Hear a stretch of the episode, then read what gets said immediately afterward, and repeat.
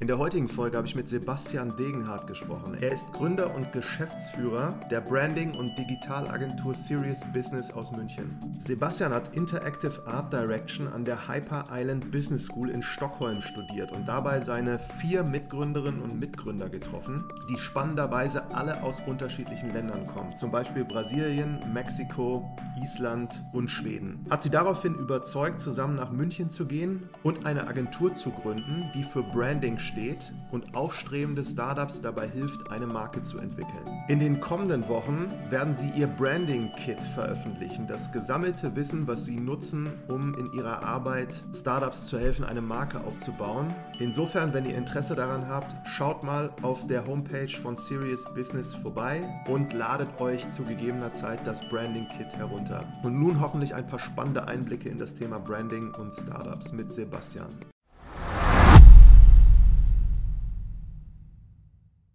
Herzlich willkommen zu einer neuen Folge von Marketing from Zero to One. Heute ein Gast aus, glaube ich, München zugeschaltet und zwar Sebastian Degenhardt, Gründer der Agentur Serious Business.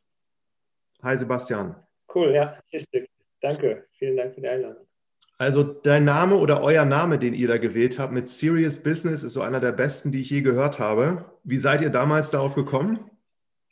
Es war tatsächlich kein einfacher Prozess. Wir hatten davor, ich glaube, zwei, drei Namen, die nur eine Woche oder zwei gehalten haben, bis wir sie wieder über den Haufen geworfen haben. Äh, es, war, es war definitiv fünf, fünf Meinungen unter einen Hut zu bringen, war nicht einfach. Aber irgendwann ähm, hat irgendwer auf einem Post-it während, während einer äh, Kreativsession den, den Namen gesehen, gesagt, hier, der ist doch interessant. Und das war dann so der erste Name, wo wirklich jeder gesagt hat, äh, der ist interessant, weil der, weil der ein bisschen vielschichtiger ist und auch so ein bisschen einfach intuitiv damals schon unseren Charakter einfach wieder gespiegelt hat. Ja, ja sehr gut. Es ist auch so das, glaube ich, zweite Mal, dass ich überhaupt mit jemandem spreche, dessen Produkt eigentlich eine Agentur ist. Und eure, was ihr tut, ist Branding. Ihr helft also Startups eigentlich eine Marke aufzubauen oder das Branding für die voranzutreiben. Und bevor wir jetzt eigentlich auch darüber sprechen, fand ich es sehr, sehr interessant, als ich jetzt Vorfeld mal geguckt habe, was du so gemacht hast, dass du eigentlich einen Hintergrund hast hier in Mechanical Engineering am KIT hier in Karlsruhe und äh, bist jetzt Gründer einer eigentlich Branding-Agentur und vielleicht kannst du da nochmal selber sagen, so wie du überhaupt da reingeraten bist. Richtig, ja. Also tatsächlich ähm, habe ich während meiner während meiner Jugend schon viel Film gemacht. Ähm, es war einfach über den Snowboard-Bereich bin ich da reingekommen, habe einfach so mit meinen Freunden viel Snowboard-Filme so hobbymäßig gemacht, was sich dann auch in größere Produktionen entwickelt hat während meines Studiums. Ich habe auch mal mit, mit 18 überlegt, ob ich irgendwie im Filmbereich was machen will, aber habe mich damals nicht ganz gewagt und bin dann doch mehr so den von der Familie geprägten Pfad im Ingenieurbereich gefolgt und habe äh, habe dann erstmal Wirtschaftsingenieurwesen studiert, ähm, habe das sogar auch sechs Jahre gemacht und meinen Master durchgezogen. Ähm, habe aber ja immerhin immer einen großen, ja, große persönliche Leidenschaft für, für den Filmbereich gehabt, über die Snowboard-Filme und dann auch im Master habe ich eine Filmagentur mit einem Freund gegründet. Habe da drei Jahre lang auch als Agentur schon Filmprojekte gemacht, äh, ein bisschen Unternehmenserfahrung gesammelt und stand dann am Ende vom Studium vor der schweren Entscheidung, was ich jetzt mache, weil äh, die beiden Bereiche zusammenzubringen war nicht ganz so einfach äh, oder auch nicht so ganz einsichtig. Und ähm, ich glaube, mein Herz hat schon immer mehr so ein bisschen in den Kreativbereich geschlagen. Und ähm, ich habe mich dann aber nochmal äh, entschieden, äh, ein Jahr lang an eine Schule zu gehen, um so ein bisschen mehr in diesen kreativen Bereich reinzuschnuppern nachzuschauen, wie ich vielleicht auch so trotzdem ein bisschen meine vorherige Erfahrung damit verknüpfen kann. Das war dann in, in Stockholm bei Hyper Island und es war dann auch irgendwie gleichzeitig so äh, glücklicherweise und unerwarteterweise auch äh, der Ursprung für, für, für die Agentur. Weil ihr euch alle da kennengelernt habt. Genau, weil, wir, weil ich da meine Mitgründer kennengelernt habe, mit denen ich heute die Agentur äh, mache. Ja. Sehr spannend. Und ihr kanntet euch vorher gar nicht, also niemanden von denen? Nee, ähm, generell. Also wir waren damals in dem Programm in Stockholm, das hieß damals Interactive Art Direction, heute heißt es Design Lead, was, glaube ich, ein besserer Begriff ist. Und das waren 60, 60 Studenten aus, gemischt aus der ganzen Welt. Da kannte sich, glaube ich, niemand. Vielleicht ein paar Leute vor Ort aus, aus Stockholm, die sich kannten, aber eigentlich kannte sich da gar niemand, ja. Ja, sehr spannend. Bevor wir jetzt auf äh, euch da als Teamer eingehen, nochmal die Frage zu deinem Snowboard-Film. Ist das also irgendwas gewesen damals, was man kennen könnte? Ich erinnere mich nämlich an, an, an so eine Zeit, da habe ich mal in so einem Kino den Film La Nuit à la Glisse gesehen. Das war so ein, ich meine, das war auch so ein Extremsport-Snowboard-Film ja. und der hat mich tief ja. beeindruckt. Also ganz, ganz auf die große europäische Bühne haben wir es nicht geschafft. Es war immer so ein, so ein Leidenschaftsprojekt. Ähm, ich glaube, wer tief drin ist im Snowboard-Bereich, so der, der äh, 2000er, Ende, Ende oder so frühen 2010er, der, der hat wahrscheinlich mal davon gehört, ist unser Name Via Montana und Rugger Muffins, ähm, haben wir mehrere Jahre Filme gemacht. Das war so gerade der Bereich, ähm, wo alles so online ging. Ähm, dann auf Vimeo gibt es auch immer noch die ganzen Filme. Ja, ja, ja. Ja, witzig. Spannend. Und ihr habt euch da also alle kennengelernt in Stockholm. Vielleicht kannst du noch mal sagen, deine Mitgründer, so wie ich es mitbekomme, die sind ja auch sehr multikulturell divers und nicht alle Schweden oder Schwedin ja. oder Skandinavier. Genau, ja. Also meine, äh, meine vier Mitgründer sind aus einer aus Schweden, einer aus Island, aus Brasilien und aus Mexiko. Ja. Wie kommt es dann, dass man jetzt sich in Stockholm kennenlernt? Und wenn ich es jetzt richtig verstanden habe, ihr arbeitet auch nicht remote, sondern ihr seid alle in München. Wir, wir waren vier Jahre lang in München, ähm, alle. Letzten Sommer ist unser, unser schwedischer Kollege zurück nach Stockholm gezogen, ähm, arbeitet mittlerweile von dort remote hauptsächlich. Ähm, ja, ich glaube, jeder, jeder ist damals irgendwie so ein bisschen seinem eigenen Reiz, äh, seiner eigenen Motivation auch gefolgt und dann in Stockholm gelandet, hauptsächlich aufgrund Ruf, des Rufes der, der Schule ähm, Hyper Island, die äh, schon so in der Kreativwelt auch einen gewissen Namen hat und ähm, sicherlich auch ein bisschen anders ist als, als von dem, was man zumindest, äh, zumindest äh, was ich aus Deutschland von der Uni gew gewöhnt war. Das war so ein bisschen der komplette Gegensatz, was ich da erlebt habe. Und ähm, das hat sich, glaube ich, auch schon viele Teile der Welt rumgesprochen. Ja. Sag mal so zwei, drei Worte zu der Schule.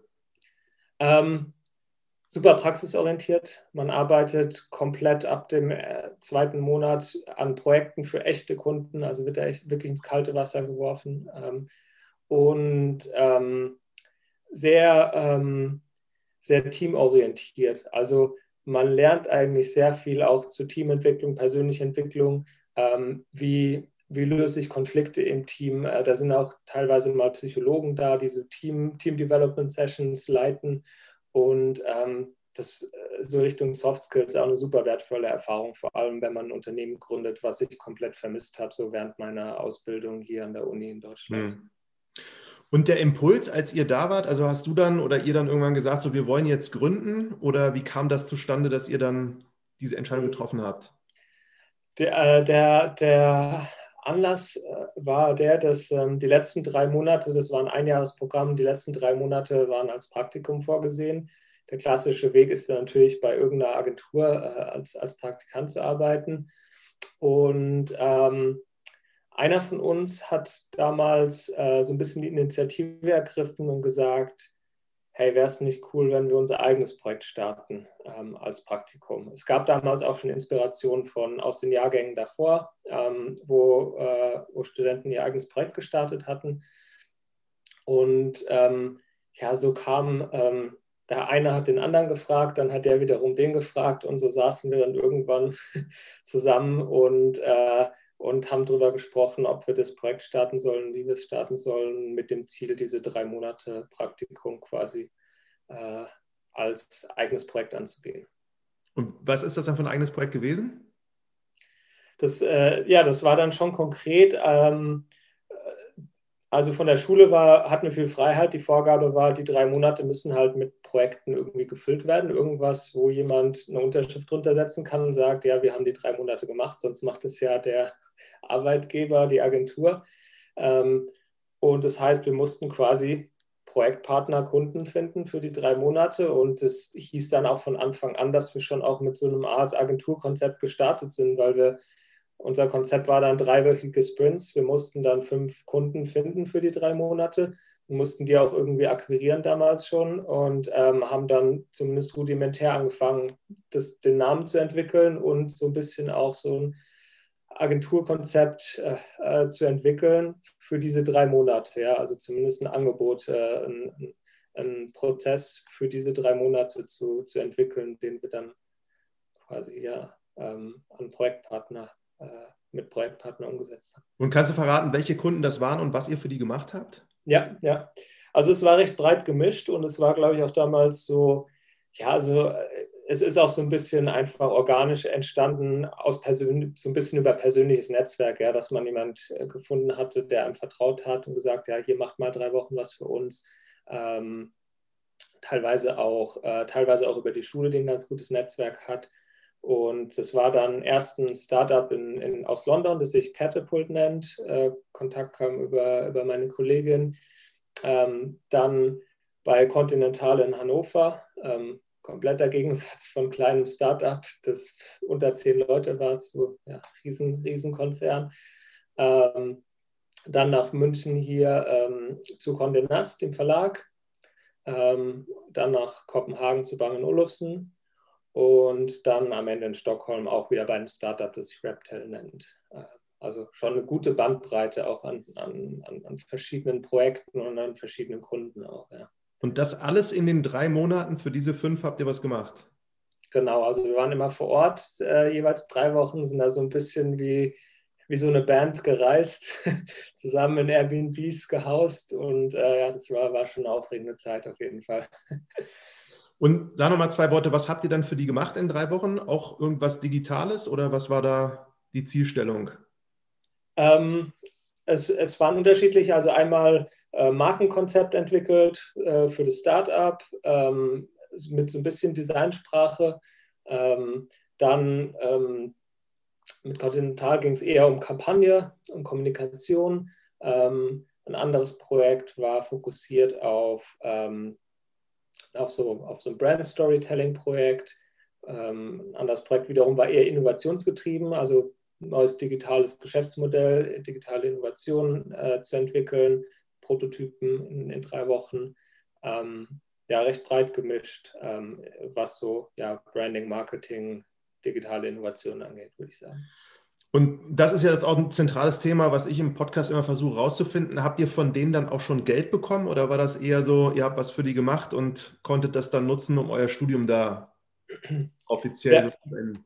Wir haben nur wir haben unsere Unkosten gedeckt bekommen, also was natürlich Reise und Unterkunft war, was schon auch jetzt kein kleiner Teil war für fünf Leute für drei Wochen. Ja.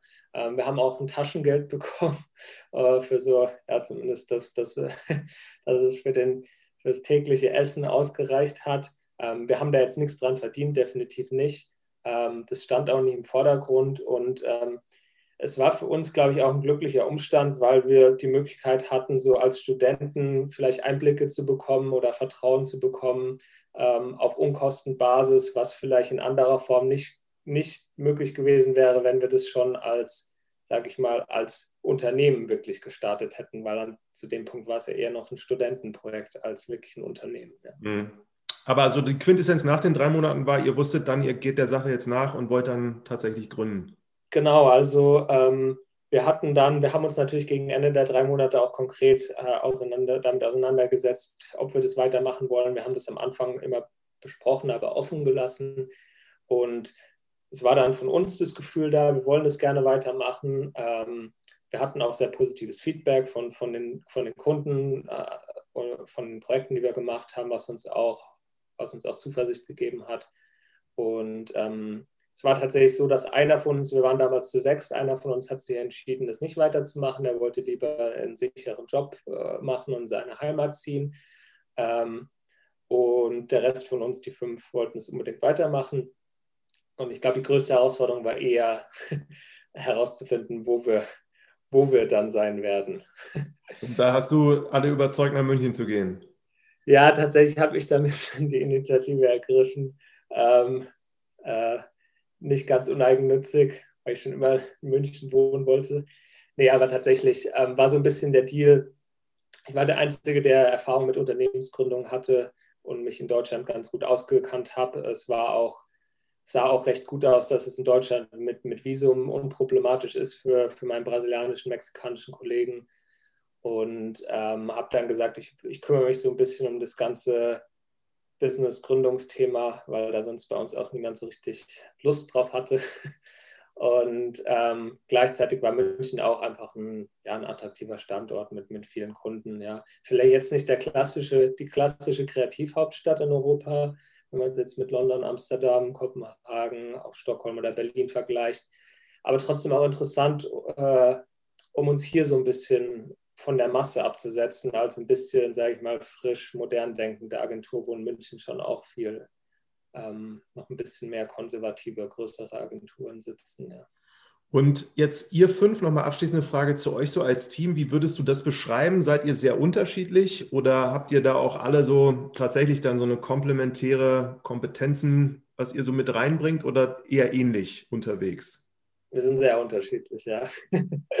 also das ist schon natürlich auch, auch so ein bisschen kulturell bedingt, ja, allein deswegen. Aber auch von unseren professionellen Hintergründen sind wir schon ein bisschen unterschiedlich, ja. Ähm, teilweise klassisch so aus diesem visuellen Kommunikationsdesignbereich. Äh, eine Kollegin von mir kommt aus dem, aus dem äh, Fashion-Schuhdesign-Bereich, ein anderer Kollege so ein bisschen aus dem PR-Marketing-Bereich, ich mehr ja, aus diesem Ingenieursbereich oder Businessbereich tatsächlich. Und das ist aber eigentlich auch eine ganz gute Mischung für das, was wir machen tatsächlich. Ja. Dann sag nochmal jetzt dann, habt ihr nach München alle seid ihr da hingezogen, habt dann begonnen und wie seid ihr jetzt an die ersten tatsächlichen richtigen Kunden dann drangekommen? Wie habt ihr das gemacht? Ja, also ein Glücksfall war sicherlich der, dass wir ähm, schon mal ein Portfolio hatten nach, nach, dem, nach dieser ersten ja, Praktikumsprojektphase fünf Projekte hatten, die wir auch zeigen durften. Und das ist natürlich bei uns im Bereich immer extrem wichtig, dass man was zeigen kann. Das hat uns schon mal sehr geholfen. Gleichzeitig ist auch ähm, ein, ein Kunde darunter auch äh, ein Kunde geblieben von uns bis heute noch. Ja? Ähm, das heißt, daraus hat sich von Anfang an dann auch, auch eine Beziehung entwickelt. Und ähm, der Rest hat so ein bisschen dann, wir haben uns dann nochmal so zwei, drei Monate orientieren müssen, auch wirklich so dann an unserer, ja, an unserer Kommunikation, an unserem Angebot gearbeitet ähm, und, und natürlich auch, auch sehr viel in unserem Netzwerk, weil dann ging es natürlich darum, nicht mehr ein Studentenprojekt zu verkaufen, sondern auch ein, ja, ein, ein bezahltes Agenturprojekt zu verkaufen, was natürlich der nächst, die nächste Hürde, der nächste Schritt war. Und ähm, ähm, glücklicherweise über, über persönliches Netzwerkkontakt ist meine Kollegin in Island dann an ein Projekt mit Reykjavik Fashion Festival gekommen. Ähm, neben dem anderen Projekt, das sich aus, äh, aus dem Praktikum weiterentwickelt hat. Und das Projekt in Island war für uns ein Riesenglücksfall, ähm, weil wir da sehr viel kreative Freiheit hatten. Ähm, unser, ja, unsere ganze Energie, die wir damals äh, hatten, da reingesteckt haben und äh, das Projekt ähm, auf sehr viel Anerkennung und Aufmerksamkeit gestoßen ist direkt. Äh, äh, und, und, ja, wenn das, wenn das erste Projekt direkt, äh, direkt so funktioniert, ähm, dann, äh, dann, dann ist es natürlich ein Glücksfall gewesen, ja. Also was ich dann natürlich auch raushöre und vermute, ihr seid bei all dem, was ihr gemacht habt, immer sehr international auch unterwegs gewesen und kommt jetzt zu fünft irgendwie nach München, gründet da. Das heißt aber nicht, ihr habt jetzt nicht nur an deutschen Kunden gearbeitet, sondern das war trotzdem super international. Genau, weiterhin international. Also sehr viel in Europa. Ähm, natürlich ist es auch so ein bisschen persönliches Netzwerk in unseren, in unseren Ländern, in Südamerika weniger, weil, ähm, weil das natürlich dann schon, äh, schon eher eine Herausforderung ist, dass sich dass ein Kunde aus Südamerika eine europäische Agentur leistet. Das sind das dann nicht so viele. Ähm, aber ja, viel, zumindest viel europaweit und auch Nordamerika, einfach so über, Kontakte, Netzwerke und Dinge, die sich dann ent entwickelt haben. Das war von Anfang an schon auch äh, einfach bei unserem internationalen Team auch, auch so von uns gewünscht, dass wir recht international arbeiten. Mhm. Und vermutlich habt ihr dann auch Weiterempfehlungen bekommen oder so, dass sich das dann rumgesprochen hat oder durch diese Anerkennung wieder wer auf euch zugekommen ist? Nach und nach. Also ist klar, ich meine, Anerkennung, äh, äh, Weiterempfehlungen sind bei uns im Bereich schon sehr wichtig. Ähm, es hat aber trotzdem eine Zeit, eine lange Zeit gedauert. Also ich würde sagen, so die letzten ein, zwei Jahre sind wirklich an einem Punkt, ähm, wo, sich, wo sich viele Dinge ergeben. Ähm, auch äh, dass, dass es sich rumspricht über, über Weiterempfehlungen. Ähm, aber es war nur eher vereinzelt am Anfang, ja. Auch weil, weil wir einfach noch sehr unbekannt waren. Ja, ja. Ich glaube, verrate nicht zu viel. Ihr habt auch zahlreiche Awards bekommen für eure Arbeit, die ihr geleistet habt für die Kunden. Und ähm, bin da natürlich so interessiert, hat euch sowas dann auch was gebracht, um dann an neue Kunden wieder zu kommen? Oder was habt ihr sonst noch so gemacht? Mhm.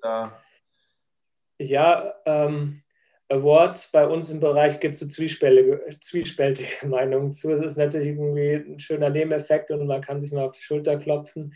Ähm, es gibt, äh, es ist, also viele Agenturen setzen es so ein bisschen als Marketinginstrument ein. Ähm, am Ende des Tages ähm, ergeben sich manche Projekte daraus. Ähm, ich würde nicht sagen, dass es, dass es ein entscheidender oder der größte Anteil unser Fokus ist.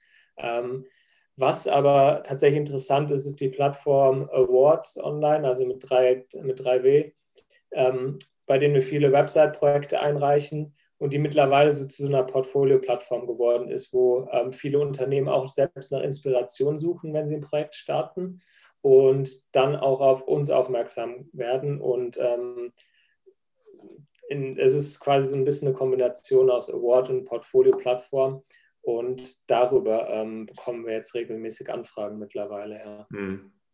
Ich hatte jetzt auch mal im Vorfeld geschaut, was ihr jetzt so auf den sozialen Medien macht und äh, mit hier Instagram, dann habe ich noch gesehen, es gibt da, glaube ich, auch dieses Behance oder wie wird das ausgesprochen? Das kannte ich jetzt auch gar nicht. Genau, Behance, ja, es ist eine klassische Design-Portfolio-Plattform, ja. Wo man auch so Arbeiten vorstellt und teilt.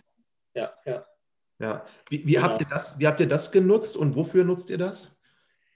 Ja, ähm, klar, wir nutzen, wir nutzen so Portfolio-Plattformen natürlich schon, weil, weil immer mal wieder irgendwer über Projekte stolpert, nach Inspiration sucht.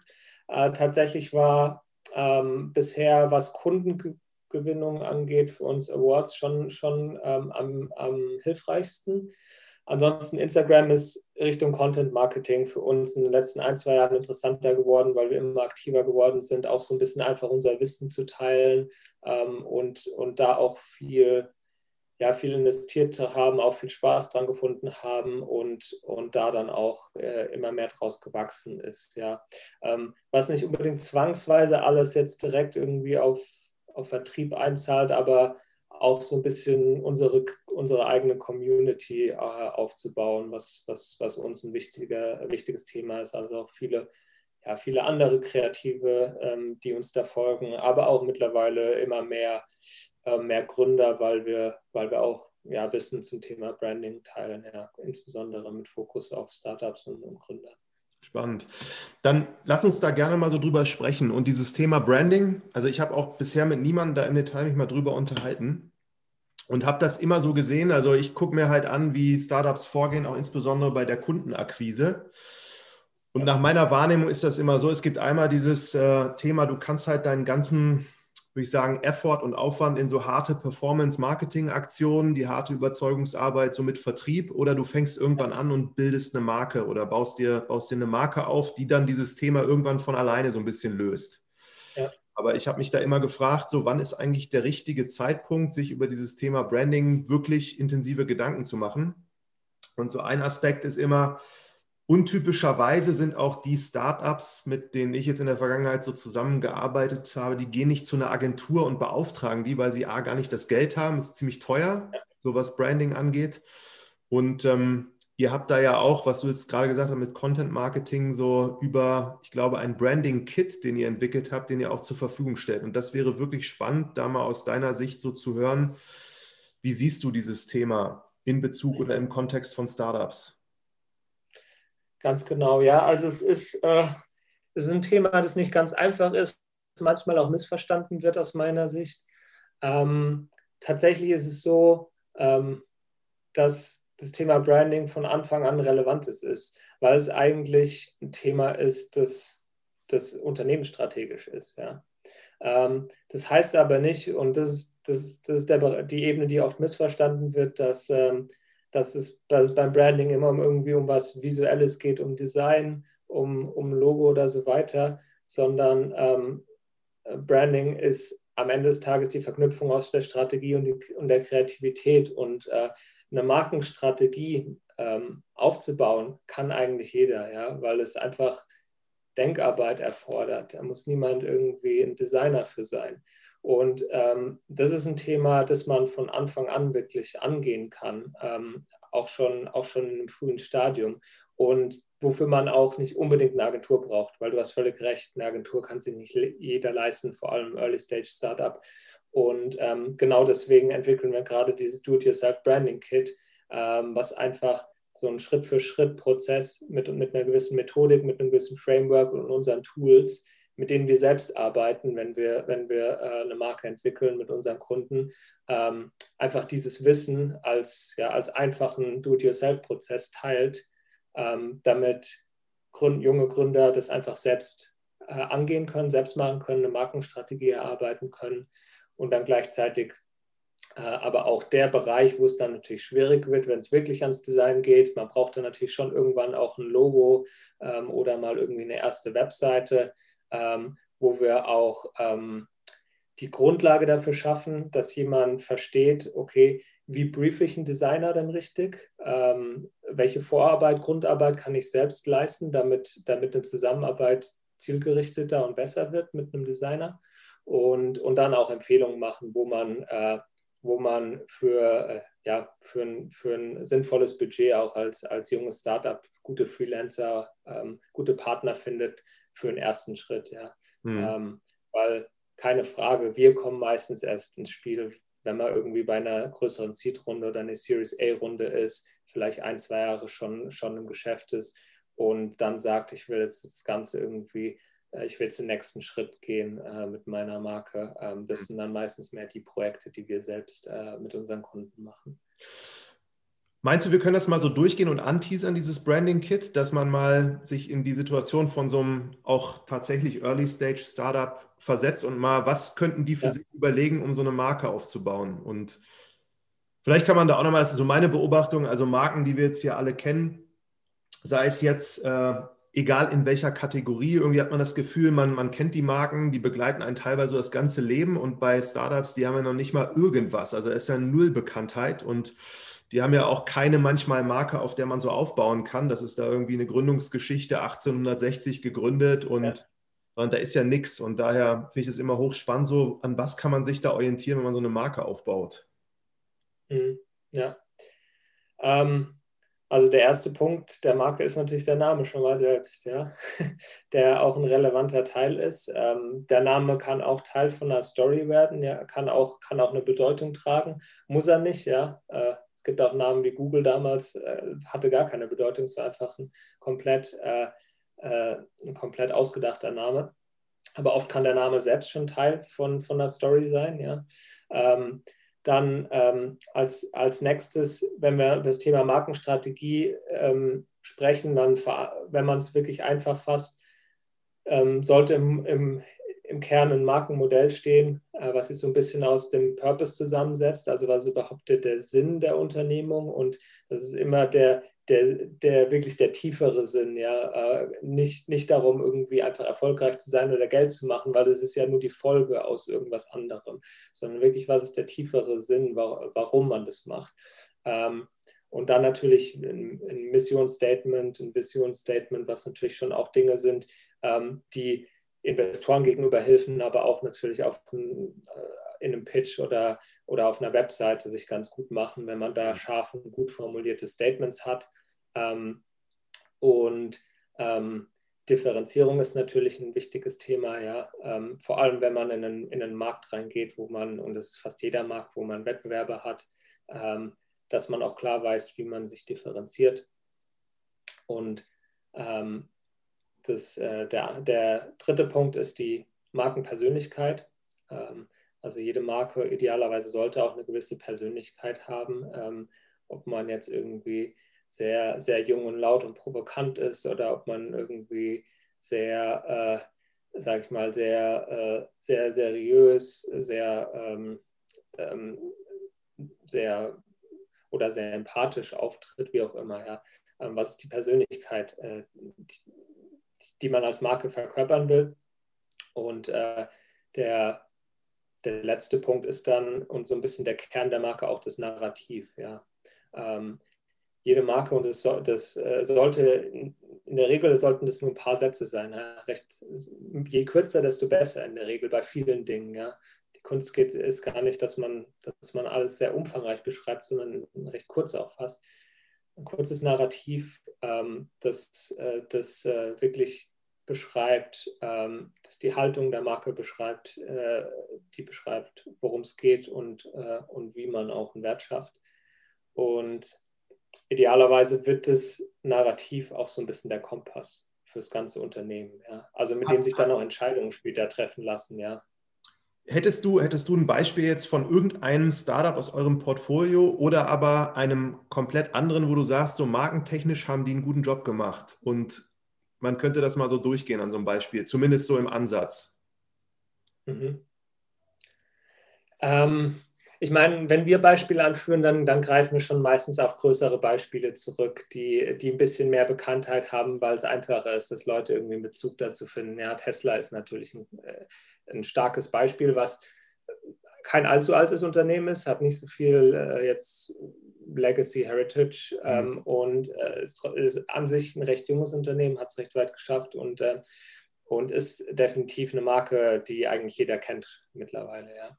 Ähm, gerne mal an dem. Wie, wie ist da deine Sicht der Dinge auf Tesla? Ich habe immer das Gefühl gehabt, so dass die haben ja auch gar kein Marketing wirklich gemacht, meines Wissens. Also ja. natürlich haben die das gemacht, aber irgendwie ist da auch dann auf der anderen Seite gar kein so wirklicher Fokus auf Marketing gewesen und trotzdem hat sich um diese Tesla-Welt so ein Hype aufgebaut. Bisschen. Ja. Und könntest du auf diese ganzen fünf Punkte oder sechs Punkte, die du gesagt hast, könntest du da sofort Antworten geben, wie du das einschätzt? Ähm, ja, klar. Ähm, also ich denke, bei, bei Tesla ist es ist natürlich so, dass, dass da eine starke Differenzierung da ist, ja, in diesen, in diesen sehr traditionellen Automobilbereich reinzugehen mit einer Persönlichkeit, die sehr, sage ich mal, innovativ ist, sehr frisch ist, sehr irgendwie jung ist. Ähm, und das Ganze ähm, von, vom, vom, vom Purpose her wirklich in diese, in diese Richtung Null-Emissionswelt zu denken und auch sehr konsequent zu sagen, ja, unser Portfolio hört nicht bei Autos auf, sondern ähm, wir, wir kümmern uns auch um, ähm, um Energiegewinnung, um, um Energiespeicherung, ähm, die letztendlich natürlich den ganzen Kreislauf um, um das elektrische Auto schließen, ja, ähm, und sich da sehr klar in Richtung, in Richtung, ja, in Richtung einer ja, Null-Emissionswelt positioniert haben. Ähm, und ähm, das in einer Art und Weise in der Persönlichkeit, die, äh, die auch, glaube ich, sehr, sehr anders ist zu, zu klassischen Autoherstellern. Ähm, und am Ende des Tages, ja, ähm, ist, ist es so, da hast du recht, dass, äh, dass Tesla eigentlich kaum Marketing macht. Und äh, der Grund ist sicherlich, dass sie sich eine sehr, sehr starke Marke aufgebaut haben, ähm, die so viel, so viel Überzeugungsarbeit leistet, die, die, die auch emotional äh, Menschen anspricht, dass sie, äh, dass sie gar nicht so viel Marketing machen müssen. Da steckt natürlich auch ein, zum gewissen Teil Elon Musk dahinter als, als Person selbst, der ist ja auch so ein bisschen im Kult. Ähm, aber ähm, ein starkes Branding heißt auch, heißt auch dass man nicht zwangsweise, ähm, äh, dass man nicht zwangsweise so viel in, in Marketing investieren muss. Ja. Mhm. Aber würdest du vermuten, haben die da strategisch sich hingesetzt und das damals so ein bisschen alles ausgearbeitet oder geht das einfach aus der inneren Überzeugung von Elon Musk raus, der einfach sehr früh so für sich entschieden hat, das ist so der Weg, den ich gehen will, aus einer tiefen Überzeugung vielleicht auch und dann kommt alles andere irgendwann später? Ja, und die Überzeugung ist eigentlich das Wichtigste, ja. Ähm, ob das, ob das wirklich so strategisch ist, ähm, ist spielt, für, spielt aus meiner Sicht gar nicht mal so die Rolle. Aber das, die Überzeugung ist das Wichtige und die Überzeugung immer so klar und deutlich zu kommunizieren. Und ich glaube, ähm, da können sich viele, viele von was abschauen, die, die vielleicht keine klare Haltung oder Überzeugung kommunizieren, weil, weil darum geht es im Kern von der Marke schon auch immer, ähm, dass ich eine gewisse Überzeugung habe und die Idee ist immer, dass ich, äh, dass ich Kunden finde, mit, unter, äh, mit ja, Partner finde, die meine Überzeugung teilen. Ja. Hm. Aber kannst du denn aus diesen Kreisen der Startups so ein paar Marken sagen, die du gut findest oder wo du sagst, ich finde das, was die da tun, das macht total Sinn oder sind jetzt schon starke Marken? Jetzt schon starke Marken. Ähm, ich finde, was, ja, was Personio gemacht hat, ist schon richtig, star richtig stark, wenn man so ein bisschen Deutschland im, im, im äh, B2B-Softwarebereich sich umschaut. Ähm, und äh, ja, gut, das ist natürlich auch immer so ein bisschen persönlicher Geschmack. Äh, Tomorrow baut gerade, finde ich, auch eine ziemlich starke Marke äh, im, im, Banking-Bereich auf. Ja. Ähm, das sind, sind, mal so zwei, zwei Beispiele, ja. Aber da habt ihr, habt ihr da was gemacht mit, mit denen oder ist das. Nee, nee, das sind einfach, nee, das sind jetzt wirklich einfach Beispiele, wo ich persönlich sage, das sind irgendwie starke Marken aus Deutschland, die sich in den letzten Jahren so entwickelt haben. Ja. Ja, spannend. Aber da hast du jetzt auch gleich ein Beispiel gemacht von B2B und B2C. Da wäre auch noch meine Frage so gewesen, ob du da Unterschiede drin siehst. Also sollten sich eher so B2C-Startups sofort auf Marke konzentrieren oder eher B2B? Wie schätzt du das ein? Mhm. Äh, ja, das ist eine Frage, die recht häufig aufkommt. Und die provokante Antwort ist erstmal, nee, es macht gar keinen Unterschied. ähm, Im Kern, wie man, wie man eine Marke entwickelt, macht tatsächlich wenig Unterschied, ja, von der, von der, äh, von der Herangehensweise her. Aber wie man dann am Ende, ähm, wie man dann am Ende ähm, sein Marketing macht äh, oder also die, die Umsetzung, die Anwendung der Marke, da, da gibt es dann natürlich Unterschiede. Also es ist dann mehr im Marketingbereich, dass das natürlich, dass sich da Dinge stark unterscheiden. Ähm, es gibt, es gibt, ähm, es gibt so ein bisschen einen Unterschied äh, im B2B und, und B2C-Bereich, woran man so die Marke festmacht. Ähm, Im im, im äh, B2B-Bereich ähm, macht man, ja, drückt man die, also ist der Fokus meistens ein bisschen mehr auf äh, rational. Auf, äh, ja, ja, das ist, es ist ein schwieriges Thema, ja, weil am Ende des Tages ähm, ähm, weiß nicht, ob der Simon Sinek was sagt, Golden Circle, ähm, das Warum hinter der Marke. Am Ende des Tages werden wir biologisch, ja, werden unsere Entscheidungen eher auf, auf einer emotionalen Ebene gesteuert. Ja. Hm. Ähm, also es ist tatsächlich, ähm, auch da würde ich B2B-Marken auch trotzdem raten, sich zu überlegen, wirklich auf einer, auf einer Überzeugungsebene, auf einer emotionalen Ebene, wie können wir wie können wir mit unseren, wie können wir unsere Kunden adressieren.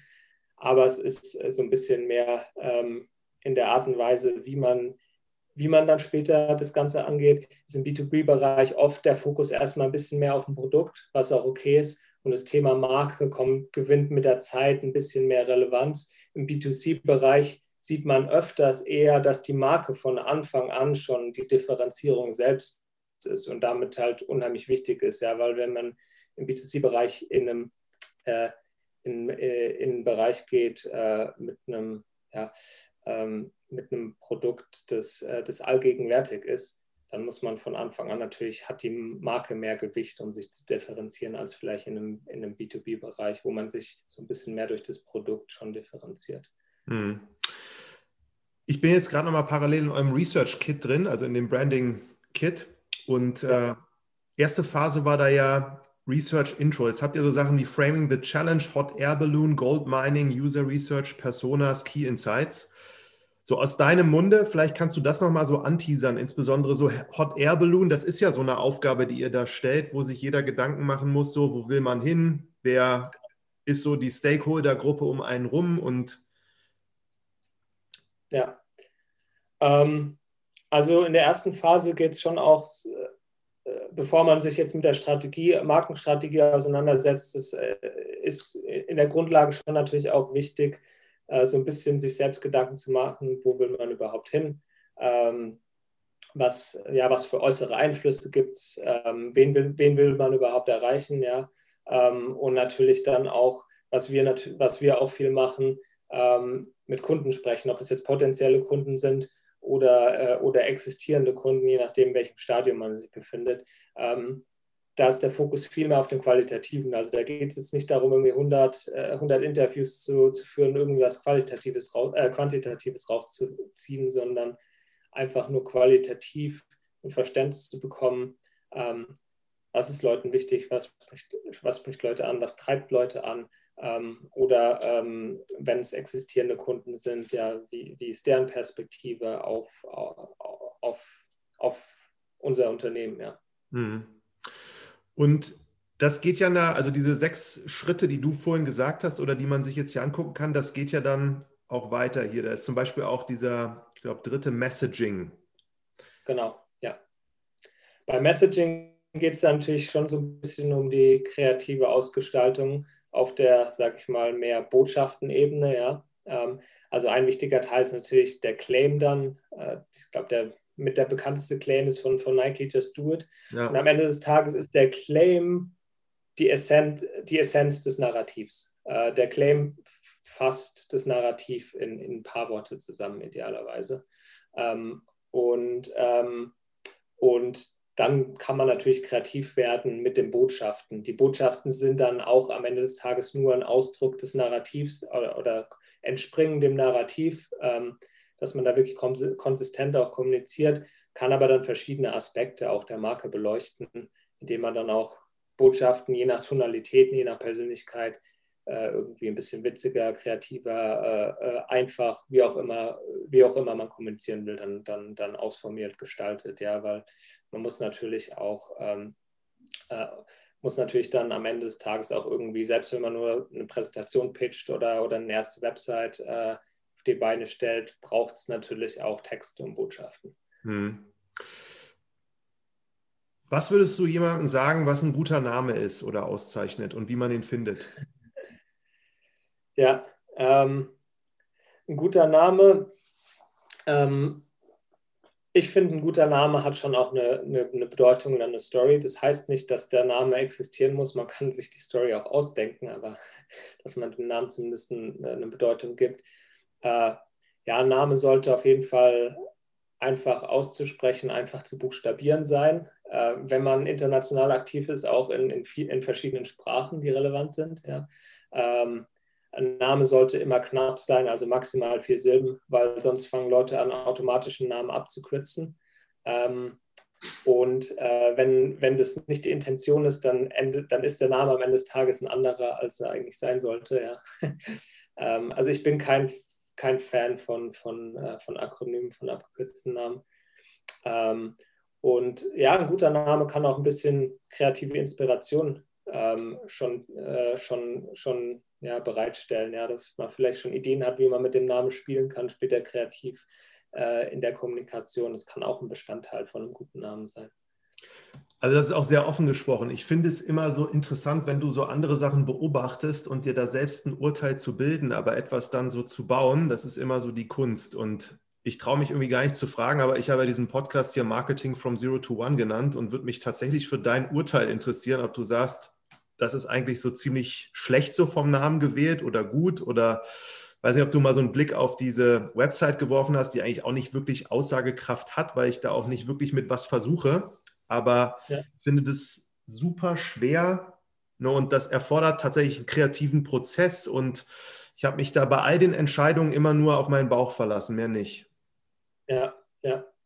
Ähm, also es ist eher ein äh, in deinem Fall ist es eher ein beschreibender Name, was an sich natürlich nichts falsch ist. Es gibt so verschiedene Kategorien von Namen und, und beschreibender, beschreibender Name ist, ist, eine Kategorie, die auch recht gängig ist. Ähm, und ich finde, ja, bei was wie einem Podcast ist es, ist es gar nicht so schlecht, weil man halt sofort einordnen kann, worum geht es hier überhaupt, ist es für mich interessant oder relevant, ja. Ähm, von daher, ich, ich kann mir auf jeden Fall sofort was drunter nach, äh, vorstellen von dem Namen. Das Zero to One hat auch so irgendwie so eine gewisse Dynamik, die ganz interessant ist. Von daher finde ich den Namen schon, schon gelungen, ja. Ähm, man kann natürlich auch in Richtung mehr abstrakten Namen gehen, ja, wo man eher so ein bisschen metaphorisch wird äh, oder vielleicht mehr versucht, irgendwie so eine auf metaphorischer Inspirationsebene was zu kommunizieren. Aber da gibt es eigentlich kein, kein, richtig oder, kein, kein richtig oder falsch. Ja. Hm. Aber so bei all dem, wie ich das jetzt auch hier beurteilen würde, ist, wenn ihr mit Kunden zusammenarbeitet, man könnte ja denken, eine Agentur kommt und die macht das schon. Und ich schätze euch da so ein, ihr guckt eigentlich nur, dass eigentlich die Kunden, die ihr jetzt habt, die Startups so selber ihren Weg finden mit den mehr Informationen und all den Sachen, mit denen sie natürlich irgendwie auch vertraut sind und warum sie sich so bestimmte Sachen machen. Ihr entwickelt wahrscheinlich für die jetzt dann nicht irgendwas und kommt da rein, macht das so, sondern helft denen eher so als Art, weiß ich nicht, wie kann man das nennen, Kollaboration oder einfach im engen Austausch so den richtigen Weg zu gehen. Ja, ja, wir sehen das auf jeden Fall als, immer als Zusammenarbeit, auch auf Augenhöhe. Also so gehen wir die Projekte an und das, das ist auch, am Ende des Tages ist es auch wirklich äh, immer eine Zusammenarbeit. Ja. Es, geht nicht, es geht nicht ohne.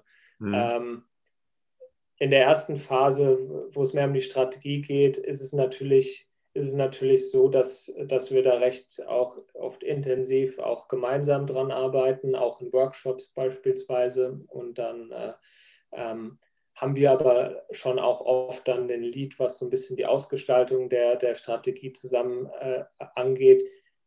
Es geht da natürlich auch schon immer so ein bisschen äh, in den Bereich auch Texten rein, ja, ähm, wo natürlich äh, Erfahrung auch helfen kann. Ja. Mhm. Ähm, vor allem, wenn es dann ins Richtung, in, in Richtung Messaging-Botschaften geht, wo es auch mehr ums, um die kreative Umsetzung geht, ähm, wo wir dann den Lead haben.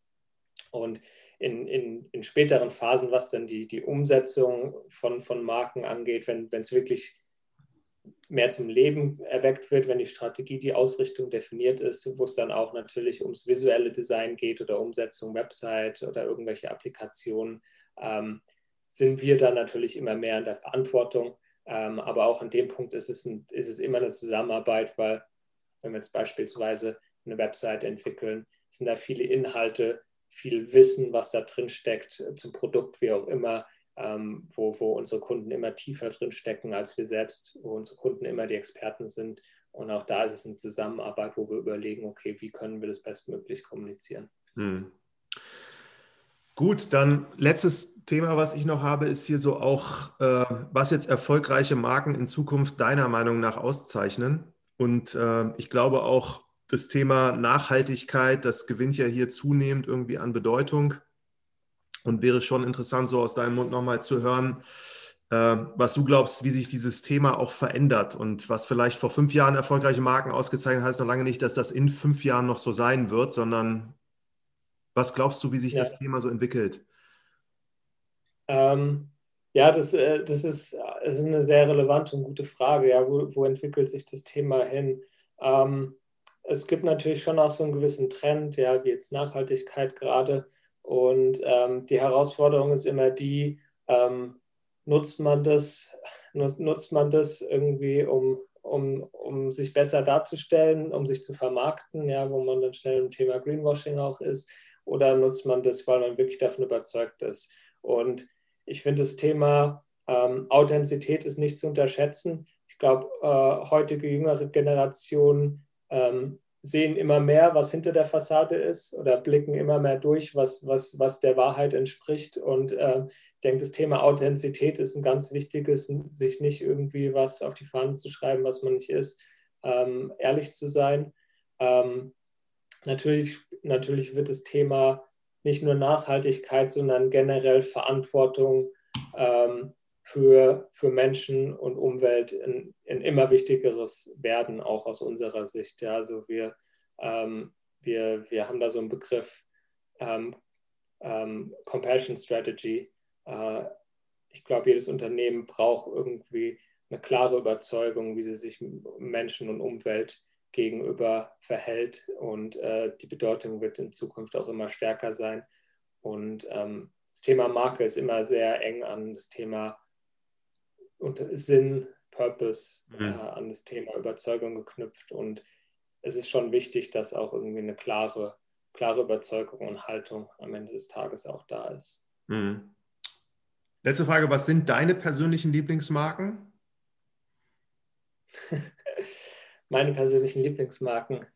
Ähm, ich, bin, äh, ich bin viel im Outdoor-Bereich unterwegs, da ist Patagonia natürlich äh, auch ein, ein, sehr beliebtes, mittlerweile auch äh, ja, sehr bekanntes Beispiel, was, äh, was, äh, was Marken im Outdoor-Bereich angehen. Ähm, und ja, ich bin, ich, ich selbst beschäftige mich viel mit, äh, mit Gesundheit und Nachhaltigkeit. Ähm, wir sind da selbst auch gerade an Projek einigen Projekten dran, also im, im, Bereich, im Bereich Ernährung oder im Bereich Fashion, was, was mehr Nachhaltigkeit angeht, mit Startups, was, was ich super interessant finde, was auch tolle Projekte sind. Vielleicht ähm, ist es in ein paar Jahren dann auch irgendwie noch mehr in den Köpfen drin. Ähm, aber ähm, ja, Headspace zum Beispiel, ja, mhm. äh, äh, so ein bisschen im Gesundheits-, mentale Gesundheitsbereich, finde ich, hat eine super Marke aufgebaut. Ähm. Ich finde so bei Patagonia, wo du das gesagt hast, die sind ja auch super stark mit so politischen Botschaften, die sie mit ihrer Marke auch mittlerweile so auslösen oder. Ich finde, es ist auch unheimlich wichtig ähm, beim Thema Marke, dass äh, also eine, eine ganz wichtige Botschaft, finde ich, ist, nicht, man muss es nicht allen recht machen. Es ist ganz wichtig, dass man als Marke auch irgendwie eine gewisse Haltung hat, eine gewisse Überzeugung hat. Und die Überzeugung sollte nicht die sein, die irgendwie so, so breit gefasst ist, dass jeder zustimmt. Es ist okay, wenn man auch mal aneckt und wenn man auch mal eine gewisse Haltung zeigt, ähm, weil äh, weil man gerade dadurch irgendwie eine viel stärkere Bindung aufbaut zu den, zu den äh, Menschen, die, die eine Überzeugung teilen. Und das macht eigentlich eine starke äh, Marke aus. Sehr, sehr cool. Dann letzte Sache nochmal. Du hast jetzt vorhin gesagt, ihr kommt ins Spiel, wenn eigentlich so ein Startup Series A, Series B Finanzierung hat und so den nächsten Schritt gehen will. Das wäre dann der Zeitpunkt, wenn da jemand hier auf der Suche wäre nach einer Agentur, dann wäre es gut, wenn sie euch ansprechen würden oder dann könnten sie zu euch kommen, dann könntet ihr helfen. Hast du sonst noch so zwei, drei Sachen, die du Gründerinnen oder Gründerinnen, also Jungen insbesondere, so mitgeben würdest, wenn es um das Thema geht? Ja, ähm, also ich finde einfach, oder ich finde es toll zu sehen, dass sich äh, dass so viele, viele Leute aus, ne, aus, aus der jungen Generation mit dem Thema Gründung auseinandersetzen, die irgendwas sehen, was ihnen nicht gefällt, äh, in, ja, beim täglich im Alltag, im, im Supermarkt, wo auch immer, ähm, und sagen, das, das will ich anders machen, das will ich besser machen. Und ähm, ich finde, das sollten wir auf jeden Fall auch hier in Deutschland noch viel stärker ermutigen, generell, äh, generell Gründung und ich finde, jeder, der, der irgendwie eine Überzeugung hat, ähm, der, äh, der hat schon eigentlich alles in der Hand, was man braucht, um eine starke Marke aufzubauen. Sehr gutes Schlusswort, glaube ich. So, kommen wir wieder zu der Überzeugung. Vielen, vielen Dank, Sebastian. Und ich wünsche euch dann weiterhin sehr viel Erfolg hier mit Serious Business. Bin sehr gespannt, so was ihr für neue Projekte da machen werdet. Und jeder, den das interessiert, ich glaube, es lohnt sich mal auf eure Homepage da auch zu gehen und euch mal anzuschauen, oder sich mal anzuschauen, was ihr so gemacht habt. Äh, Serious.business war das, ne? Als auch Website sogar. Richtig, ja. Sehr gut. Dann danke dir und auf bald. Ja, vielen Dank für die Einladung, Martin.